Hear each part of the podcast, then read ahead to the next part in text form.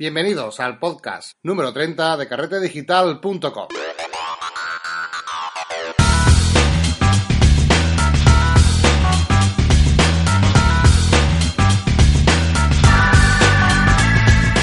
bienvenidos otra semana más a este podcast donde hablamos de la fotografía y del retoque digital, todo lo relacionado con este fantástico mundo, noticias, novedades, eventos y curiosidades y un sinfín de cosas más sobre nuestra pasión, la fotografía. Bienvenidos pues a otra semana más a carretedigital.com. Bueno, hoy tenemos un podcast un poco diferente. Ya sabéis que el día 30, el pasado día 30, estuve grabando en las jornadas andaluzas del podcasting que se realizan anualmente y bueno, fue un directo donde la experiencia eh, fue una, bueno, una pasada, me encantó compartir este tiempo con otros compañeros y amigos del podcasting. Eh, hubo gente que, pudo visitarnos eh, y, ver cómo se hacía un programa en directo e incluso participar con sus preguntas.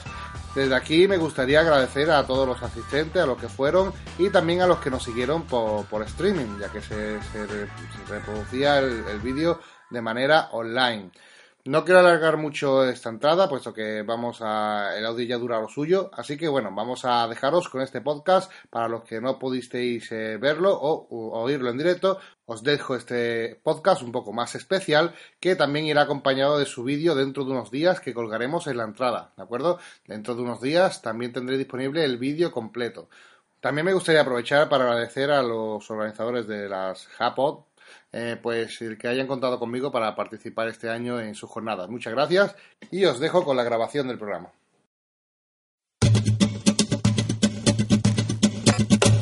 Sextas Jornadas Andaluzas de Podcasting con la colaboración de Ayuntamiento de Sevilla, Asociación Podcast y Radio Podcastellano.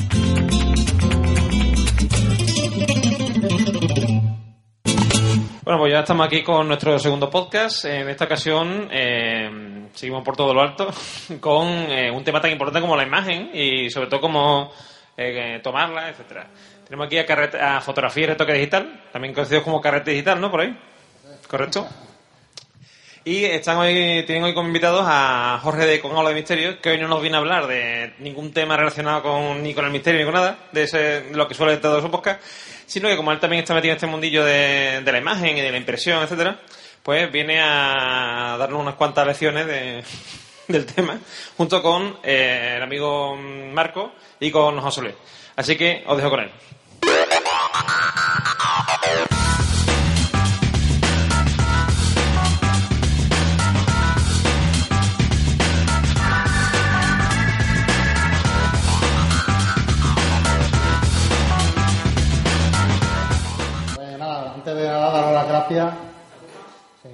Escucha bien? ¿Sí? Vale. Yo creo que sí. Daros las gracias a los que estáis aquí y bueno, comentaros que en el podcast de hoy de Carrete Digital va a ser un poco diferente formato y ya que hoy vamos a hacer un poco tertulia y también aquí en directo con ustedes, nuestro primer directo y como tenía un poquito de miedo a hacer el directo solo, la verdad, digo, bueno, voy, a- voy a traer a otro para que todo el mundo lo mire a él. aquí tenemos a, a Jorge, que es eh, técnico de laboratorio en Dimasa, ¿no? La empresa en la que trabaja. Eh, bueno, de una forma fina de decirlo. Ah, muy bien. También necesito zafata. Bueno, sí, me dedico a, a- a la reparación de máquinas de revelado fotográfico, ¿vale? Muy bien, y también tenemos a José Luis, que es redactor de Carrete Digital. Y tenía ganas de, pre- de, presentarte, de presentarse y grabar un poco conmigo y no, no he hecho ninguno todavía. Digo, bueno, pues aprovecha ahora el Japón en directo, sin nada de presión, ¿eh? Y nada, aquí estáis, bienvenido. Y vamos a hacer lo que vamos a acosar un poco a preguntas a, a Jorge, que nos va a explicar un tema que, que sí que he recibido bastantes correos de, de gente preguntándome, oye, ¿cómo, cómo pasar de una fotografía o de, de la cámara, de lo que sacamos en nuestra cámara reflex, a cuando queremos imprimirla en papel, eh, cómo conseguir sacar esos mismos colores? Y bueno, es un proceso que la gente realmente le tiene un poco de miedo, no sé por qué, y, y aunque sí que es verdad que tiene cierta, eh, cierto tecnicismo detrás de este proceso, eh, quería invitar a Jorge para que nos aclarase que esto tampoco hay que cogerlo con tanto miedo. No, para nada. Antes de empezar, quería preguntar de los presentes de la sala, ya que tenemos un directo, ¿quién suele hacer fotos? ¿Quién le gusta hacer fotos? Y ahora que baje la mano, voy a seguir. Y de esos que le tenéis la mano levantada, ¿quién la suele revelar, pasar a, a papel? Ahí se caen algunas ya, ¿eh? Ya se van cayendo. Muy bien. Bueno, pues eso, eh, yo escuchaba a Marcos en Carrete Digital y un día dije, oye Marcos, nunca has hablado del tema de, de revelado y vi que tenía trabajo pendiente y me invitó aquí. bueno, eh, evidentemente el sueño dorado de un fotógrafo digital de hoy en día es estar trabajando en el ordenador y lo que está viendo en la pantalla que sea lo que le venga impreso, ¿correcto? Hombre, esa, esa es la idea, sobre todo cuando empezamos a, a revelar nuestra propia foto. Cuando empezamos o queremos sacar fotos de familia, pues nos da un poco más igual, ¿no? Pero cuando empezamos a hacer fotografías eh, Profesionales. eso, profesional, un poquito más que nos compramos nuestra refle, queremos hacer una fotografía de paisaje, digo, oye, mira, me gustaría tener esa fotografía en el salón, ¿no? Pues claro, nos, nos- nos empezamos a dar cuenta que lo que tenemos en cámara y lo que llega al papel muchas veces no, no corresponde con lo que veíamos, o siempre decimos, oye, yo, yo en mi ordenador se veía mejor, ¿no? Además, en cierto punto, en cierta manera, el, en profesional, el pasado al papel puede ser el- casi el 50% del trabajo. O sea, si te has hartado de currar delante del ordenador y al final te viene lo que le da la gana al laboratorio, pues no queda bien, ¿no? Bueno, pues el, el primer paso, para ver lo que queremos, para exigirle al laboratorio qué es lo que viene, pues consiste en calibrar la pantalla. Sí, bueno, antes de, antes de ver un poquito, eh, ¿nos podría hacer un resumen así brevemente de lo que de lo que vamos a ver hoy, aunque después vamos a ir desgranando poco a poco sobre cada término, pero cuáles son sería el proceso básico de calibrado, por así decirlo, bueno, de, perdón, de calibrado. flujo de trabajo flujo de- trabajo desde la cámara hasta la impresión, unos pasos orientativos y ahora nos metemos a desgranarlo poco a poco, uno a uno. Un flujo de trabajo para, como objetivo, que la foto sea impresa, en definitiva. Eso es. Bueno, pues primero, bueno, no es el primero, pero el paso, un paso, voy a empezar por ahí, que sería la calibración del monitor. Y es para conseguir eso, lo ideal también es hacer unos pasos previos y, uno- y un- y un- unos pasos posteriores, ¿vale? Muy bien. Voy a empezar hablando de la calibración del monitor. Venga, vamos a hablar de la calibración del monitor, que te voy a Lo ideal es tener un calibrador. Es un aparatejo que aquí lo de directo lo estáis viendo, parece un ratón, pero no lo es. Todo el mundo lo está viendo. Todo el mundo. Hola al streaming. Pues es un aparatejo que el objetivo es que os deje el neutro, gri- neutro y que y da una, estandar- una estandarización, de forma que los diferentes monitores se parezcan, ¿vale? Cuando digo hablo de neutro significa que los grises sean grises, que no tengan ninguna predominancia de ningún color. Muy bien, porque normalmente cuando trabajamos con un monitor, no todos los monitores eh, dan la misma apariencia de color, por así decirlo, porque hay muchos fabricantes distintos, muchas casas, y claro, nos podemos encontrar que nuestro monitor puede variar con respecto a otro, desde vecino, o incluso si tenemos dos monitores, uno al lado de otro, seguramente no funcionen con- o no tengamos los- mismos colores, no se vean exactamente igual. Y esto es debido a la calibración del monitor. Este apartado, con respecto a otros que sí vamos a ver, que, que es verdad que otros apartados no son o no lo considero de tanta importancia, pero este apartado sí que es, para mí sí que es importante. Y bueno, José Luis, eh, tú me preguntaste también, le, le- le preguntaste sobre si había alguna forma de hacerlo también por software, ¿verdad? Claro, porque actualmente las personas que estamos empezando, principiantes y demás, Espérate. dicen, cómprate...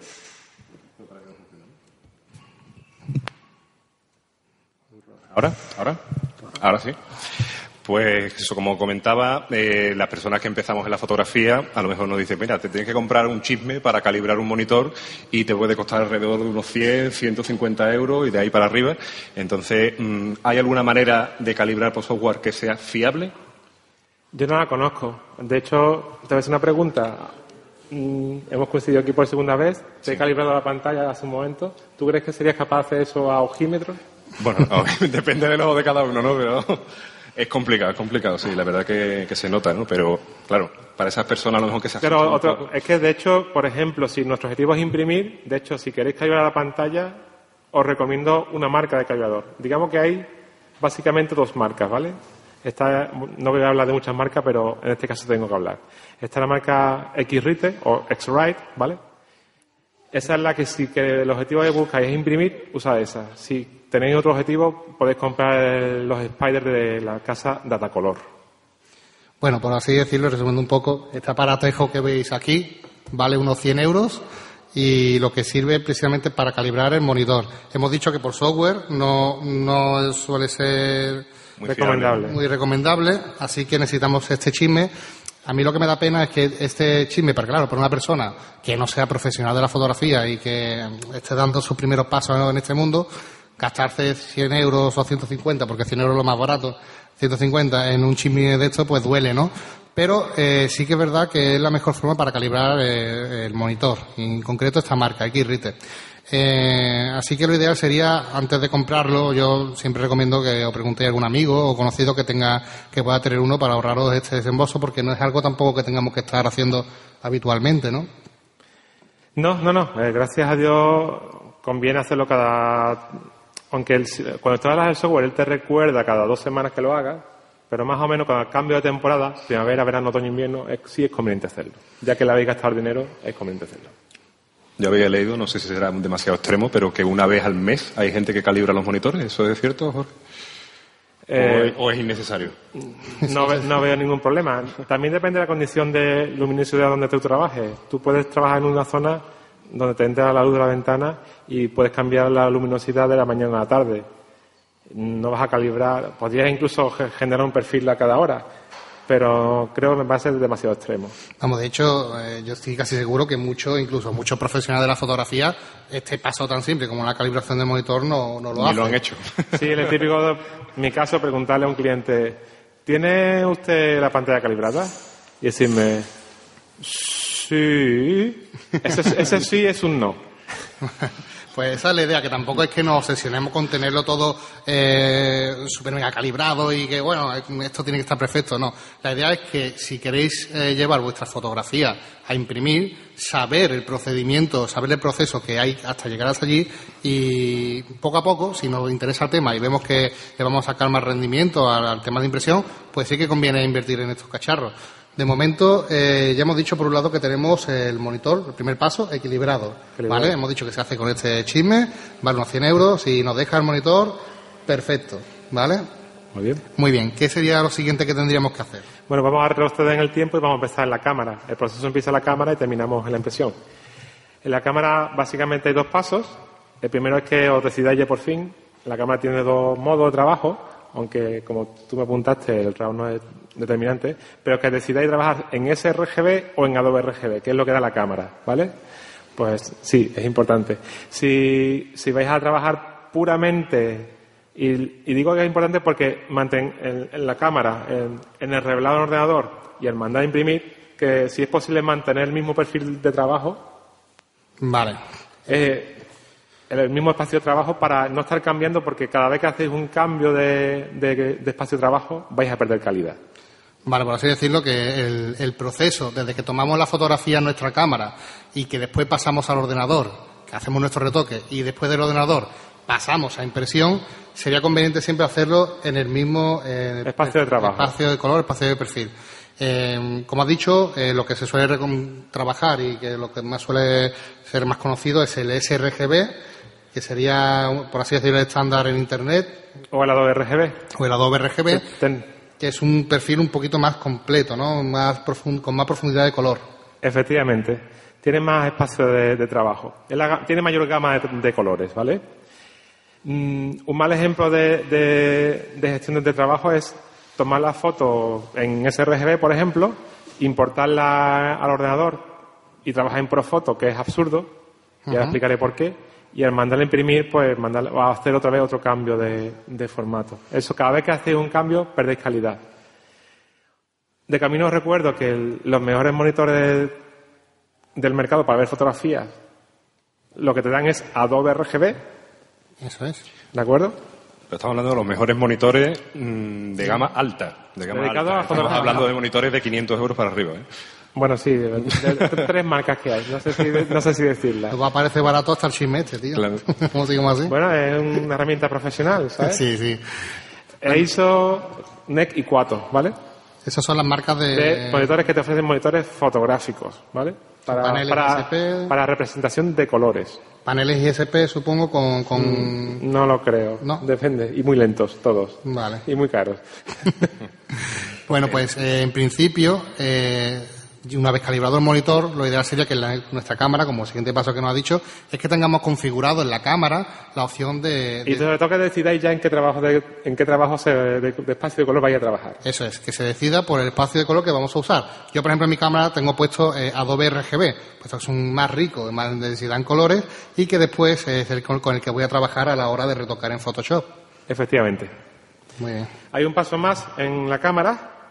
Hay un producto también, en este caso voy a hablar de la marca Xrite, porque lo que no tiene sentido es usar un calibrador de una cosa y otra de una marca y usar otra cosa, que es el color checker, ¿vale? Color checker es esto.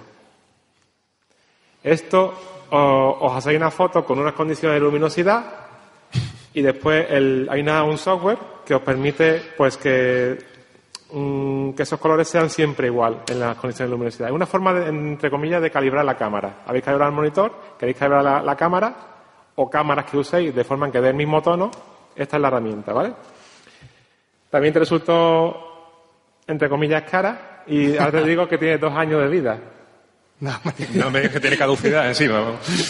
Bueno, esto, eh, ¿alguien de aquí ha visto esto alguna vez en su vida? ¿Sí? bueno, Bueno, pues básicamente eh, lo usáis como al hacer una foto en unas condiciones de luz y después mediante un software lo hay para Lightroom y hay también un software para procesar el DNG, los RAW de Adobe, detectan ese patrón y aplican una gestión de forma que deje los colores estandarizados. o sea, por así decirlo, este es el aparatejo, que también vale alrededor de otros 100 euros, este, esto, ¿vale? Y, y esto sirve para calibrar nuestra cámara, ¿vale? O sea, hemos calibrado el monitor, hemos asignado el perfil de color y hemos, eh, supuestamente, con esto calibramos también nuestra cámara, porque las cámaras pueden eh, no estar todo lo fina mm, eh, que, que- que- debiese con el tema de colores. Sí que es verdad que yo hablando con él le dije que es- esto es un tema ya... Esto es, Opcional. Sí, esto es, esto es hilar muy fino. ¿Vale? Esto ya es para mm, gente que se dedica a esto ya de forma muy, muy profesional y que, oye, mm, eh, la gestión del color es súper mega importante. Yo, vamos, yo esto no lo he hecho en mi vida.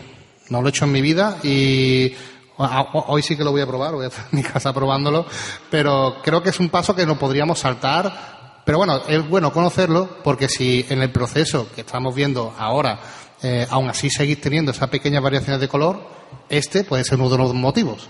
Y que, oye, si queréis seguir afinando en el proceso de, de- de conseguir los colores que ustedes buscáis, pues este es otro elemento más dentro de, de lo que es el proceso de, de llevar de la fotografía de la cámara al papel. De hecho, casi todos los oyentes serán, casi todos serán de Nikon o de Canon. Y Nikon siempre ha tenido muy buena nitidez. Ahí José Luis Colmena tiene Sony, ¿eh? Correcto. Desconozco cómo va la Sony, seguramente va maravillosa. Y normalmente Nikon ha tenido mucha nitidez, Canon ha tenido unos colores muy bonitos y son diferentes y puntos, para lo malo. Esto puede ayudar un poquito a los de Nikon a, alcanzar- a acercarse a Canon, pero no lo alcanzan, ¿vale?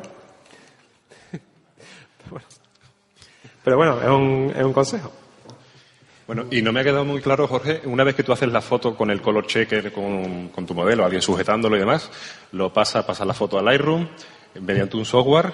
eh, ese software que te da unos parámetros para poner en la cámara. Sí, igual, igual que en Lightroom hay una serie de, de ajustes según la lente y la cámara que estés usando, Sí. pues también ese plugin te permite pues aplicarle una gestión tomando esa foto como, como referencia, Como es referencia. este color donde está el color checker, aplicarle esa una gestión a un grupo de fotos que tú elijas. Perfecto, perfecto. Muy bien. Y bueno, ¿qué más podríamos hacer después que una vez que tengamos esto, hecho esto? Pues hemos dicho que eh, este proceso hasta ahora nos supone unos 200 euros así de golpe, de diplomazo, si queremos llevarlo tal y como estamos explicando, pero eh, también a la hora, por ejemplo, de trabajar con, eh, con distintos eh, laboratorios, nos piden eh, el formato, bueno, dependiendo de qué tipo de laboratorio, nos piden un formato, otro. ¿Cómo Ya. es el estándar en el tema de impresión? O sea, lo que os ¿cómo trabaja aconsejo que vayáis a imprimir vuestras fotos con, que con tanto cariño tenéis. Por lo primero que busquéis un sitio profesional. ¿Vale?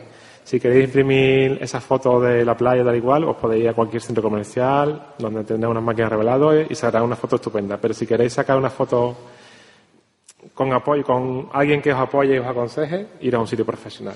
A mí ese, este es un punto que a mí me, sí que es verdad que, que hago mucho hincapié porque lo veo muy importante y veo también que poca gente lo hace y me sorprende porque mm, yo cuando trabajo con el laboratorio o que quiero imprimir mi fotografía, siempre llamo antes por teléfono, digo, oye, y hablo con él, qué máquinas tenéis, cómo trabajáis, y pregunto, eh, porque claro, no todo el mundo trabaja con la misma máquina ni con el mismo tipo de revelado. Entonces, el paso este de hablar con el laboratorio, hay muchas personas que se lo saltan. Y es muy importante, sí. Y es que es muy importante, porque, por ejemplo, cuéntanos en tu laboratorio cómo, o bueno, cómo se trabaja, con qué tipo de máquinas y qué, qué opciones tienen eh, para poder imprimir una fotografía. Porque hay muchas que te la piden en sRGB, otros que no, que te la piden en... Si es un laboratorio químico, os la van a pedir en sRGB. Si habéis estado trabajando todo el proceso con Adobe RGB porque queréis mantener la calidad de la foto o tener mayor cantidad de colores, antes de mandar la foto al laboratorio, hacéis el último paso, salváis a JPG y la convertís en sRGB, porque os lo exige. Pero solamente hacéis el cambio de, de- de perfil de trabajo en el último paso. Y una vez. Y una vez. No se está con- con- continuamente convirtiendo del espacio de trabajo de uno a otro porque nos cargamos la fotografía. Esto es exactamente igual como guardar un JPG 200 veces. Nos cargamos la, la imagen. Pues exactamente igual pasa con el perfil de color. O sea, Si la persona con la que vais a trabajar lleva un plotter fotográfico, y cuando suelo ser un, digo un plotter fotográfico, suele ser un, un, un plotter de entre 11 y 12 tintas, que es específicamente para fotografía, que no es un plotter de cartelería, ¿de acuerdo? Es un plotter fotográfico. Esos, esos plotters suelen tener un gamut muy parecido, y cuando digo gamut digo gama de colores, al Adobe RGB. Entonces, si queréis mandar en Adobe RGB, vais a poder trabajar sin problemas con él. O sea que eh, para que veáis lo importante que es saber con qué con qué tipo de elemento está trabajando la imprenta. Pues si tú llamas a- allí a la imprenta y no tienen un, plotter de 12 tintas, pues a lo mejor le da exactamente igual pasarla o mandarle la foto en, en sRGB y si tiene un plotter de, por ejemplo, de 11 o 12 tintas, pues podéis aprovechar esa calidad y mandar vuestra fotografía directamente en Adobe RGB, que es mucho más rica en color y la impresión va a ser mucho más fina. Efectivamente, se adapta a las necesidades, ¿vale? Yo quisiera, Jorge, que me explicara así brevemente eh, la diferencia o qué es lo más acertado a la hora de imprimir una fotografía, si trabajar en 8 o 16 bits. Sé que te iba a poner un compromiso, pero... No, no, no, para nada. Ahí lo lleva. El laboratorio solamente te va a admitir 8 bits. 8 bits. En lo que es el laboratorio químico solamente va a admitir 8 bits. Si vais a imprimir en plotter, y el- la persona que maneja el plotter sabe, o llegado el momento podría utilizar el 16 bits. De todas formas, eh, el procesar una foto en 16 bits es mucho más tiempo y seguramente un 30% más costoso de, de imprimir esa foto que, que una foto norm- normal tirada en 8 bits. En 8 bits. Pues ya se tiene, no solamente que 16 bits, sino que va a más calidad y tarda más tiempo el plotter en, en imprimirla. Entonces, eh, todo se resume en que si la foto que estáis trabajando necesita los 16 bits, porque tiene un degradado de fondo que lo necesita, y si lo ponéis en 8 bits os aparecen las- unas bandas, seguramente esa foto, si tenéis que trabajar en 16 bits, al imprimirla necesitáis 16 bits. Si una foto digamos, normal de un retrato y no tiene esa exigencia a la hora de trabajar en ordenador, seguramente a la hora de imprimirla tampoco necesite los 16 bits. Claro, que puede ser otro factor determinante, ¿no? A la hora de que tú veas tu fotografía y no te guste porque ese degradado, pues no haya quedado como, si, tú lo si estabas una, viendo. si una eh, fotografía exigente y te exige más calidad, necesita trabajar en 16 bits, pues también a la hora de imprimirla va a necesitar más calidad de impresión. Va acorde, no es algo independiente. Perfecto. Bueno, no sé si alguno del público también tiene alguna pregunta o algo. ¿Está todo claro? No, no me lo creo, ¿eh? Hay una pregunta muy típica. Hay pregunta por ahí, pregunta. nadie me pregunta por diferencia gorda entre un plotter y un y un impresión por químico de laboratorio, lo, lo típico de toda la vida de Dios. ¿No sabéis la diferencia? No, di- dispara, tú eres aquí el, el especialista. Esperamos. Bueno, el, el, el plotter, la ventaja que tiene es que tiene, suele tener mayor tipo de elección de tipos de papeles. El laboratorio químico suele ofrecer brillo, mil puntos, un metálico. En el plotter hay innumerables tipos de papeles. Acuarela, bellas artes, eh, lo que se os imu- eh, lo que imagináis, ¿de acuerdo? El plotter tiene mayor durabilidad de las tintas, de los colores. Todos cogéis las fotos de, vuestros padres, están todas cianíticas o magentosas, con los colores ya idos. Eso no os va a pasar con el plotter. Lo que sí es cierto que tiene un, según el tipo de papel, tiene mayor, eh, menor resistencia al arañazo. Al arañazo, arañar la foto, ¿vale? Eso no quiere decir que, que se vaya ahí la foto de mirarla, sino yo he visto nadie le va a meter una llave ni un estropajo a una foto, ¿vale? Pero sí, si lo trasteáis mucho, sí se pueden dañar un poco, ¿vale? Por aquí tenía una pregunta, ¿no? Sí, de momentito, déjame el micrófono ahí porque si no, no. Pásale con el pie entero casi.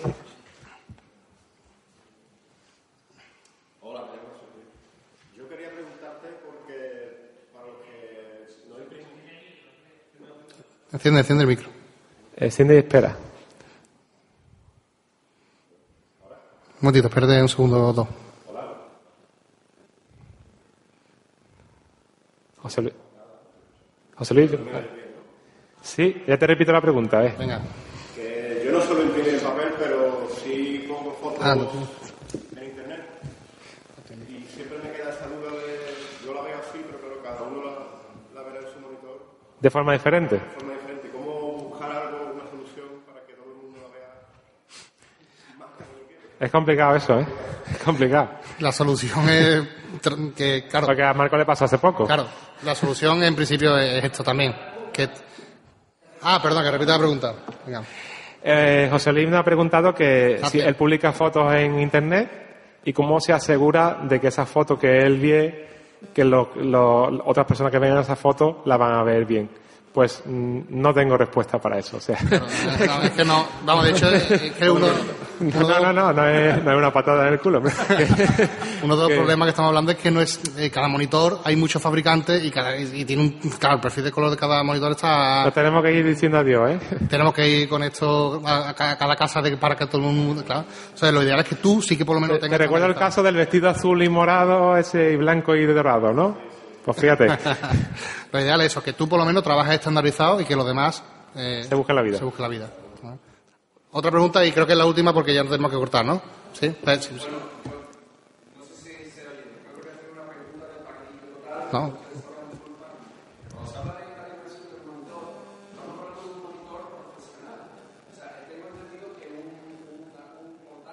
Me, me, me, me preguntan si se puede calibrar un monitor profesional o no. Se puede calibrar cualquier monitor, ¿vale? Aunque no sea profesional. Lo que pasa es que eh, algunos monitores tienen dificultades técnicas, por ejemplo, algunos Apple tienen un cristal delante que fastidian, ¿vale? Y que después, eh, si, si tienes un monitor profesional, te va a dar esa gama de colores que tú no alcanzas con un monitor normal. No vas a llegar a 2 RGB, aunque por mucho que calibres un monitor normal, ¿vale? Muchas gracias a todos los que habéis venido. Espero que os haya gustado este espacio que hemos compartido con ustedes. Gracias a José Luis por estar aquí también con nosotros y a Jorge. Mira cómo me, me parasitar el micro. Un placer estar aquí con todos vosotros en esta jornada. ¿eh? Muchas gracias a ustedes. ¿eh?